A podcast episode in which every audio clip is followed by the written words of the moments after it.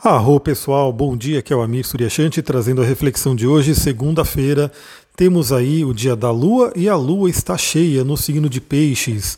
Ou seja, temos um dia e uma segunda-feira muito convidativa para trabalharmos as questões espirituais, questões de espiritualidade, trabalharmos nossa criatividade, nossos sonhos, enfim, o contato com o invisível também, né? Tudo isso é uma temática de peixes, além do que o que a gente já falou, né, principalmente no áudio da lua cheia, sobre esse senso de conexão, né? Todos estamos conectados de uma certa forma. Né? Estamos aí dentro de um grande oceano, cada um de nós, né? e cada um dos seres que vive nesse planeta é parte desse grande oceano.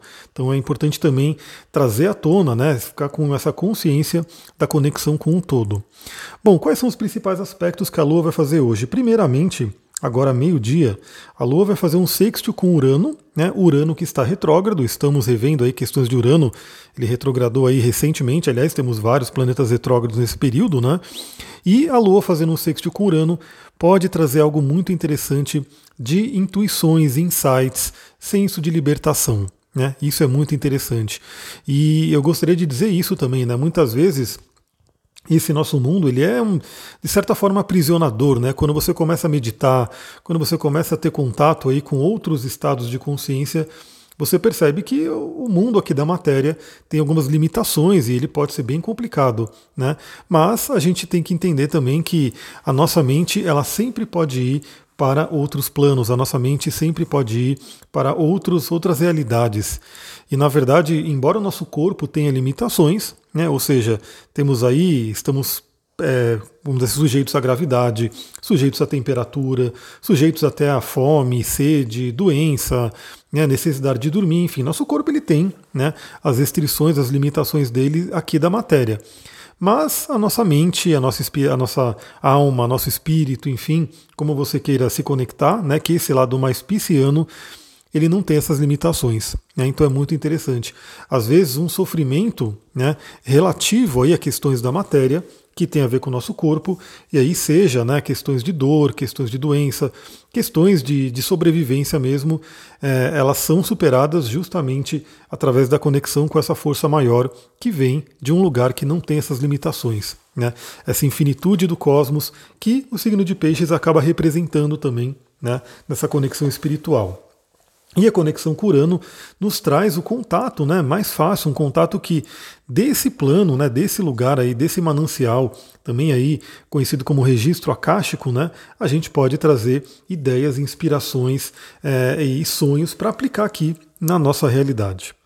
Bom, falando em aplicar na nossa realidade, o segundo aspecto que a Lua vai fazer é a oposição a Marte por volta das 14 horas. Bom, Marte está em Virgem, né, então já é um signo mais ligado à realidade, à parte terrena, a fazer as coisas acontecerem aqui na matéria. Então a gente já falou também sobre essa energia do Marte em Virgem. Aliás, se você está pegando esse podcast pela primeira vez, eu convido você a dar uma olhada aí nos anteriores, né? Porque sempre tem reflexões interessantes né, em cada um dos áudios. Então, se você está gostando do que você está ouvindo aqui, você pode gostar dos anteriores também. E, e um deles a gente falou sobre o Marte em Virgem. Então a Lua fazendo oposição a Marte, traz aí né, uma primeira tônica que é a Lua fazendo contato com Marte por si. Né? Ou seja, pode de uma certa forma inflamar as nossas emoções. Já estamos na lua cheia, né? então as emoções elas já ficam mais inflamadas, já ficam mais ativas, já ficam mais transbordando, né? De uma certa forma. E o contato com Marte pode fazer com que isso se inflame mais e trazendo uma energia de raiva, de irritação, de agressividade, que é Marte. Como é uma oposição, né, isso pode vir principalmente através do outro, através de relacionamentos. Ou seja, alguém que vem ou alguma situação externa que vem e inflama suas emoções, desperta uma raiva, uma irritação, uma agressividade. E a grande dica é, você já sabendo disso, não caia nessa. Né? Use técnicas de respiração, use cristais, use óleos essenciais que te ajudam a manter aí no seu centramento, na sua calma, na sua tranquilidade, né? para que não caia nessa questão de irritação e agressividade. Bom, outra coisa que isso pode trazer né, é a necessidade do equilíbrio. Né? A gente falou até agora desse mundo pisciano, dos sonhos, da espiritualidade, né, de um campo mais sutil.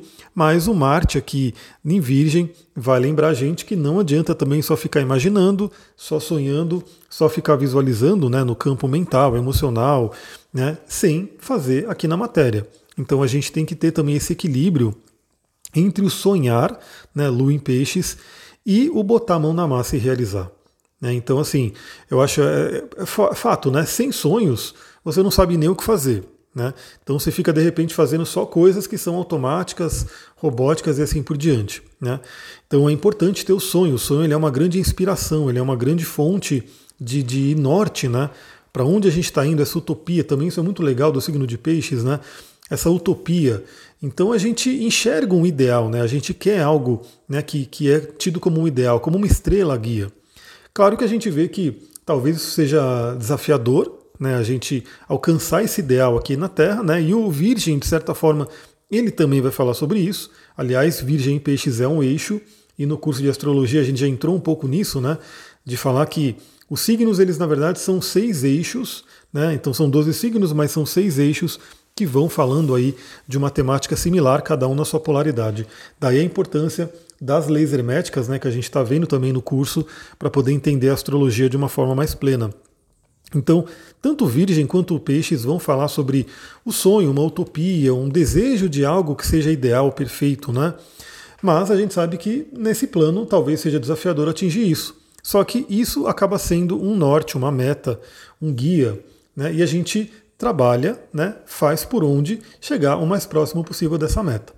Então também uma temática interessante para o dia de hoje, isso vai acontecer aí no início da tarde, né, 14 horas, é essa coisa do como conseguir um equilíbrio entre o sonho, entre a meditação, entre a visualização, entre a espiritualidade e a mão na massa.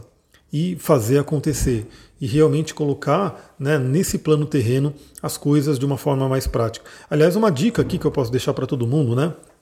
Uma forma muito interessante que é utilizada aí por muitas pessoas, talvez não tendo consciência dessa parte esotérica que eu vou falar, mas uma forma muito interessante de já começar a trazer algo que está no plano sutil, no plano espiritual, no plano da visualização para o elemento terra. Basicamente, estamos falando aí de trazer né, o que está no elemento fogo, o que está no elemento água, o que está no elemento ar, né, para o elemento terra.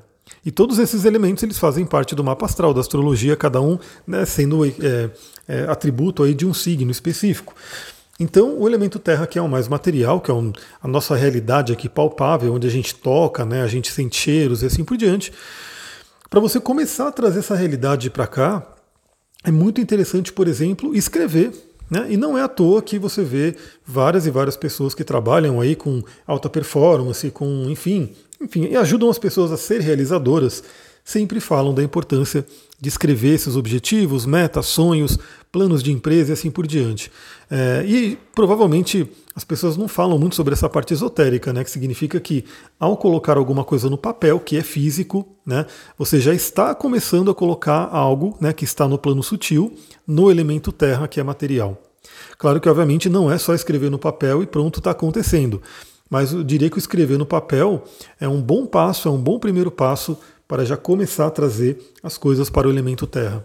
Olha que interessante essa perspectiva, né? Então, assim, a gente vê isso sendo colocado por muitas pessoas né, que trabalham aí questões de realização, de alta performance, e hoje talvez eu trouxe uma perspectiva um pouco diferente falando sobre essa parte mais esotérica ligada à astrologia, né, ligada ao mapa astral e ligada a essa parte mais sutil, né?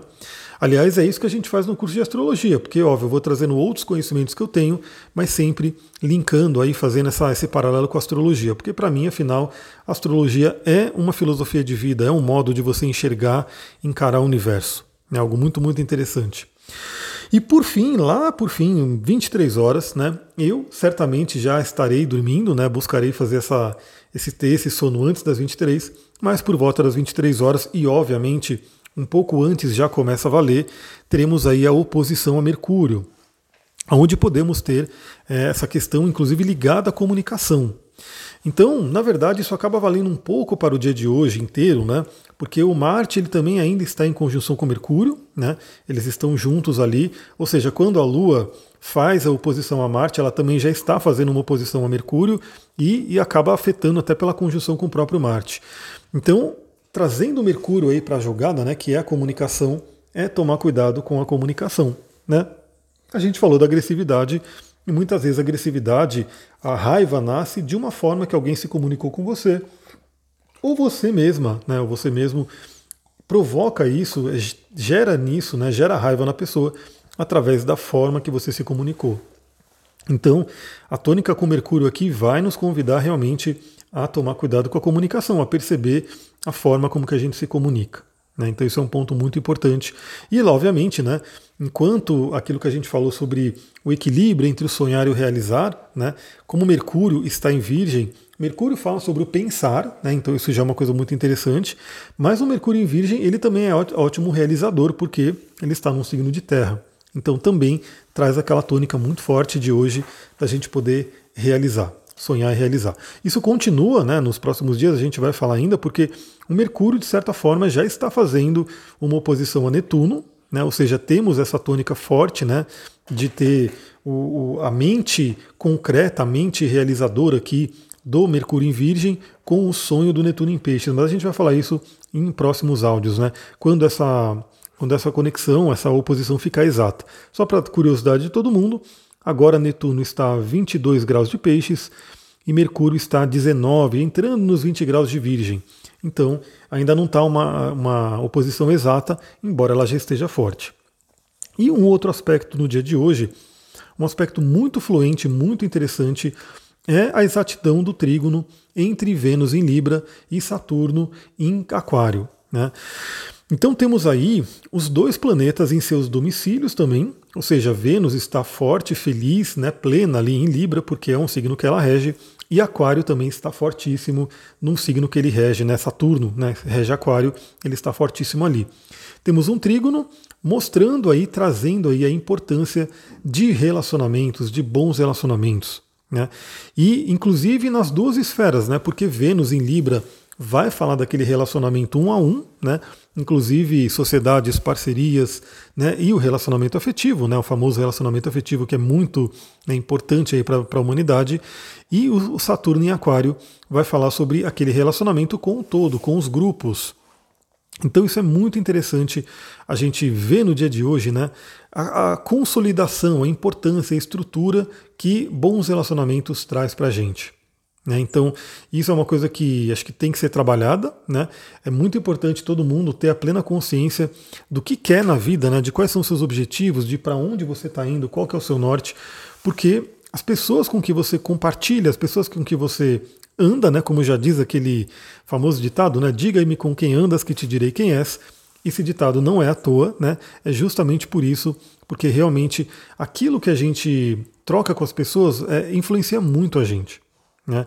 E hoje em dia, né, com o movimento da internet, com essa facilidade de ter conexões, novamente você pode ter é, contato com ideias. Porque imagina, né? Às vezes tem pessoas que estão me ouvindo aí que talvez estão numa cidade pequena, né? Talvez estão de alguma forma não têm muito contato com pessoas, né? Que têm aí uma vibe similar, que estão indo para o mesmo caminho.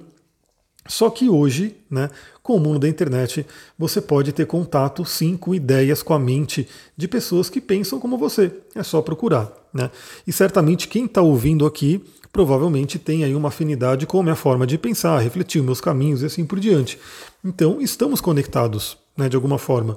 E eu acredito que o que eu falo aqui acaba influenciando você que ouve de alguma forma, assim como as coisas que eu ouço de outras pessoas acabam me influenciando. Né, por exemplo, eu gosto muito de é, ouvir sobre né, pessoas que trabalham sobre treino, né, treino físico, né, essa parte de musculação e assim por diante, e alta performance.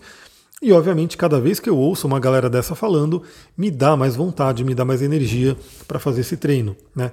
Adoro toda a parte da espiritualidade, então toda vez que eu ouço alguém falando sobre espiritualidade, isso me motiva, isso me traz mais essa energia.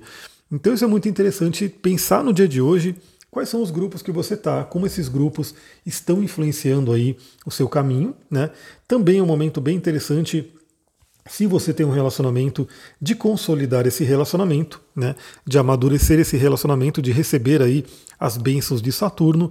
Lembrando que Saturno está retrógrado, né? Então ele pode estar nos convidando a algumas revisões também. Então isso pode vir à tona para o amadurecimento, mas provavelmente de uma forma mais tranquila, que é o trígono, né, que é um aspecto fluente. E para quem não tem relacionamento, gostaria de ter, esse é um ótimo momento também para consolidar isso. Então, de repente, o que você precisa fazer para manifestar esse relacionamento na sua vida? Então, esse é um ponto bem interessante. Também vale para dinheiro, né? Porque Vênus acaba falando sobre dinheiro de alguma forma. Ela fala mais em dinheiro, de dinheiro quando está na energia de touro, mas em Libra também a, continua sendo a Vênus recebendo um bom aspecto de Saturno. Então, um ótimo momento também para consolidar essa questão financeira e perceber, olha só que interessante, né? E perceber o quanto o seu ganho financeiro está relacionado com relacionamentos e com pessoas, né? Também isso é muito falado, né? Que quanto mais você contribui, quanto mais você agrega valor na vida das pessoas, né? E quanto mais pessoas melhor, mais será o seu retorno financeiro.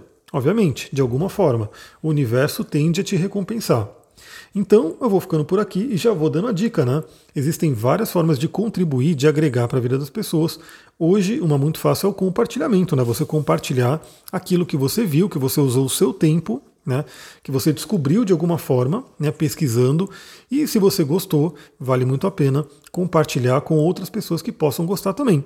Né? Então, se você de repente chegou nesse podcast, se você chegou nesse áudio, se, você, se o que você ouviu trouxe algo interessante para você, por que não compartilhar com outras pessoas?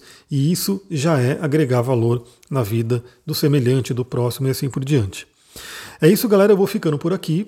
Muita gratidão, Namastê Harion. E a gente ainda vai falar no dia de hoje sobre o Sol em Virgem. Então aguardem aí. Novamente, se você está recebendo esse áudio de alguém, né, porque alguém te mandou, lembrou de você e mandou para você, lembra de ir lá no podcast, se inscrever, seguir, para você poder receber todas as notificações de novos áudios. Muita gratidão, Namastê, Harion. Nos falamos daqui a pouquinho.